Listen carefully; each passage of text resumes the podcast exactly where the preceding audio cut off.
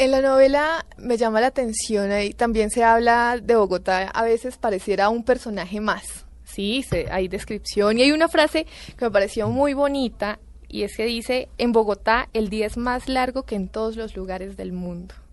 ¿Cómo, cómo quiso Ricardo mostrar, mostrar la Bogotá de esa época, sobre todo para personas que, que no tenemos, pues que tenemos idea tal vez por los libros de historia y todo eso, pero para personas que no vivimos en ese tiempo en la ciudad? De, de 1890 y pico, sí. Pues hay muchos testimonios de esa Bogotá y es, y es hasta cierto punto fácil de, reconstruir. Muchos viajeros escribieron lo que vieron y hay muchos libros de historia muy precisos y escritos en el momento. Hay novelas interesantes escritos por la época como Diana Cazadora, por ejemplo. Y esa Bogotá era una Bogotá a mi modo de ver, de película de terror. Hmm. Era silenciosa morir, lleno de beatas con escapularios caminando por ahí, gente de negro, no, había colores. negro, no había colores, la hmm. gente eh, con miedo mirando hacia abajo, llena de basura, eh, muy parecida a esta Bogotá en la medida en que hay un cronista que dice el término eh, exacto, que es los, los viceversas de Bogotá que es la incapacidad de construir algo sin destruir otra cosa primero. Desde ese momento está eso, lleno de huecos, el, el Capitolio construido hasta la mitad porque eh, se acaba la plata, se la robaban, volvían a hacer la licitación. Eh, lo mismo, piensen en el metro, el Capitolio duró ochenta y tantos años en, en ser construido, mientras el de Venezuela duró siete años o el gringo cinco es para hablar de países americanos no claro. Este, el nuestro se demoró ochenta y tantos años en ser terminado. Esa Bogotá de 1896 tiene una hora en la que la gente sale a mostrarse, que es las 5 de la tarde en la mm. Plaza de Bolívar, y las señoras son sofisticadas. Los extranjeros eh, cronistas de la época tienden a decir que las bogotanas son feas, pero las indias son bonitas. Mm, mm, que eh, están los locos que Plaza de Bolívar, que hay que recordar, era un parque. Era un parque eh, que, con, flores, con, flores, con sillas, con fuentes. Súper bonito, lleno de restaurantes también y de eh, tiendas. estaba la catedral donde está, estaba el palacio de la alcaldía donde está. Em, ¿Qué había en el costado norte? Estaban en, el costado norte, había almacenes, había tiendas y, restaurantes y había un hotel antes de que pusieran ahí el palacio, el palacio de justicia, pero eso fue mucho después. En ese momento eh, hay muchas carrozas parqueadas en el, en el ah, eh, Plaza de Bolívar, hay locos que de pronto se lanzan a dar un discurso usualmente liberal. Yo no sé por qué los, los locos tienden a ser liberales. los locos tienden a ser liberales. Eh, eh, en esa época. Es una buena característica. Ahora tienden a hacer otra cosa. Y a chatear. y chatean mucho. Los locos están muy mucho. Y son personajes públicos. esos son otros locos. Y votamos. ¿Y qué? Eh, y estaba también muchos campesinos que llaman orejones y hay negros y hay indígenas y hay muchas criadas maltratadas y descalzas y ustedes eh, hay indias chulos patirrajadas. indias patirrajadas que y, clasismo a morir y una élite muy parecida a la de ahora eh, con muchas ansias de que Bogotá quede en el mundo, pero no en Colombia, porque qué horror Colombia. Sí, sí, sí, eh, y, Europa es tan bonito y todos hablan francés. Y el propio Silva tiene un almacén, o tuvo un almacén, ya para ese momento no lo tiene, 1896, pero tuvo un almacén de importaciones en las que traía muchos pianos para tan poca gente. O sea, muy poca gente le interesaba tener pianos elegantísimos pero ellos traían cosas de todas partes, de Oriente. Venían por el Magdalena y, por Mula, ¿no? Eso era dramático, llegaban por onda en un momento dado. Em, pero es un lugar muy del, ya que hablábamos de cine, como del cine expresionista alemán, como de gente de sombrero mirando para abajo, eh, de pronto de élites eh, en, los balcones saludándose, de mujeres que a las 5 de la tarde dejan caer una flor por si acaso alguien la recoge. bueno, eso todavía se hace a veces. ¿Cómo era Ricardo? Y es que, porque por supuesto, pues es parte de lo que usted investigó para la novela. ¿Cómo era la estratificación social de esa Bogotá de 100.000 habitantes? Pues eh, había muy poca gente con dinero, como suele suceder en, Colombia.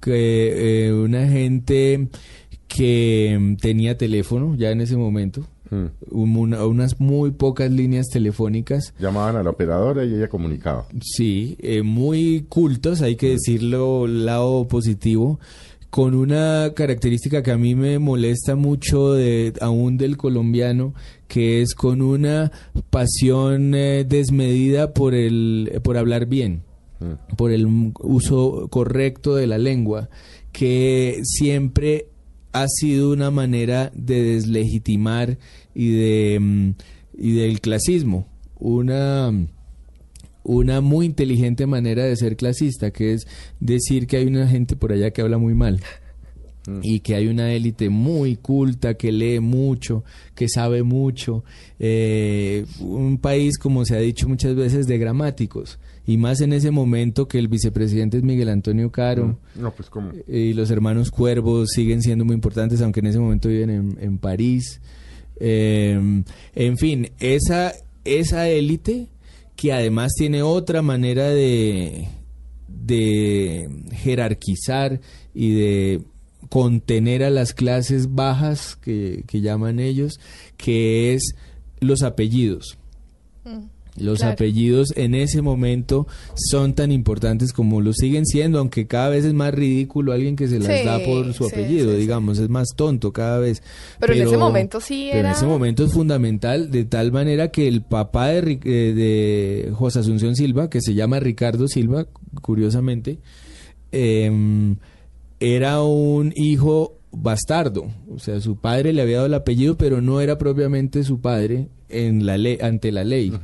Y eso, y durante mucho tiempo eso pasó en Colombia, marcó mucho a nuestra sociedad. Es la cantidad de hijos ilegítimos que han hecho este país, a los que no les dieron el apellido sus padres.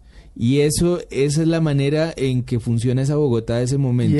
con apellidos. de acuerdo con el Código Civil, claro. la clasificación del Código Civil en esa, en esa que es de 1853, 51, 53 eh, hablaba de los hijos ilegítimos, legítimos y naturales. Eso hasta hace muy poco. Hace muy poco, hasta los 70. Todavía sonaba el cuento. derechos de los hijos.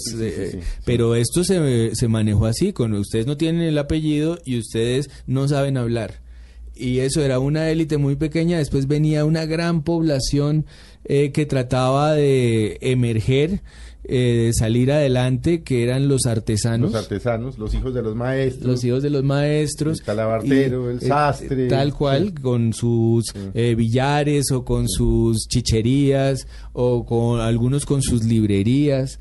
Em, y después una población todavía muy cercana a la esclavitud, que eran los orejones y los esclavos y las criadas que eran tratadas de una manera despiadada. Eh, Caicedo Rojas, un cronista de la época, muy amigo de Ricardo Silva y de José María Vergara y Vergara y de los grandes cronistas de la época, tiene una clasificación de las criadas que, que, uno no lo puede creer. En ese momento, claro que no era políticamente incorrecto, en ese momento era, lo que era. lo que era. Y yo me cuidé mucho en la novela de no volverla políticamente correcta, de que fuera como era la época. ¿Cómo era esa clasificación? y eh, las que son más gordas, las que son sucias, las que son perezosas. Hoy en día alguien dice eso y es fatal. Una marcha en. Le caen encima, pero cientos y miles. Eh, en ese momento todavía había la cabeza de que había una gente que era. que merecía su, su suerte y, otra que que se la, que, que merecía su lugar en el la cumbre de la pirámide, digamos, que, que así estaba hecho el mundo y que no mm. se podía cambiar.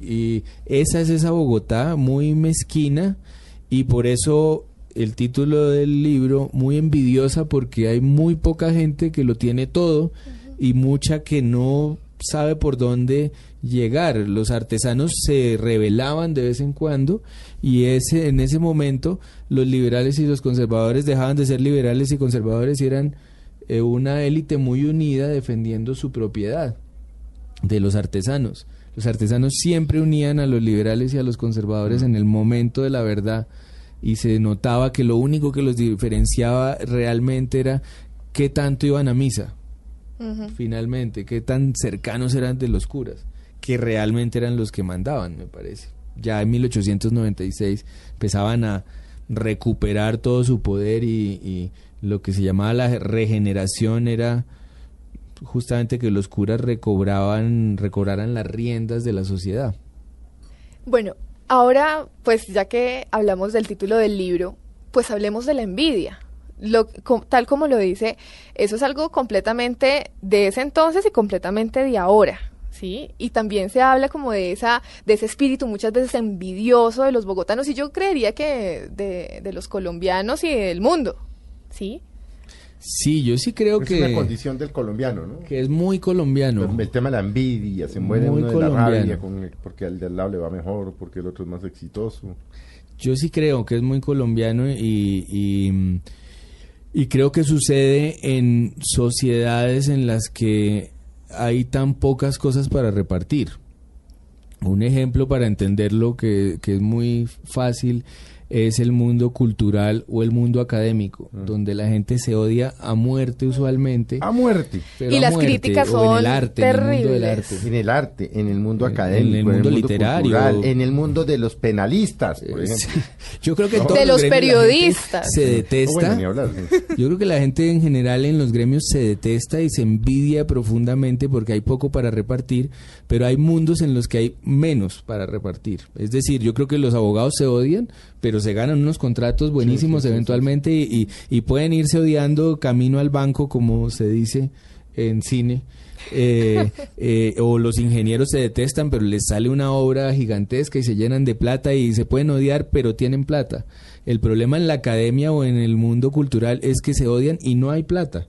Entonces no hay retribución, o sea, lo único que les queda es su ego para defender y, e invertir y decir que sí, que tal premio se ganaron y unas cosas muy... Que el doctorado no sé dónde. muy deprimente es porque son muy pocas cosas a la hora de la verdad y muy pocas maneras de estar en paz con uno mismo. Entonces, eh, eh, ya llevado a Colombia, en Colombia hay mucho para repartir, pero no lo, no, lo tienen muy pocos. Eh, y esto no es eh, mayor análisis, es evidente, digamos, no. Eh, hay muy poca gente que tiene y mucha gente que no, y, y es muy fácil sentir que lo que los demás logran nos lo están quitando a nosotros. Como que lo que alguien tiene fue porque me lo quitó.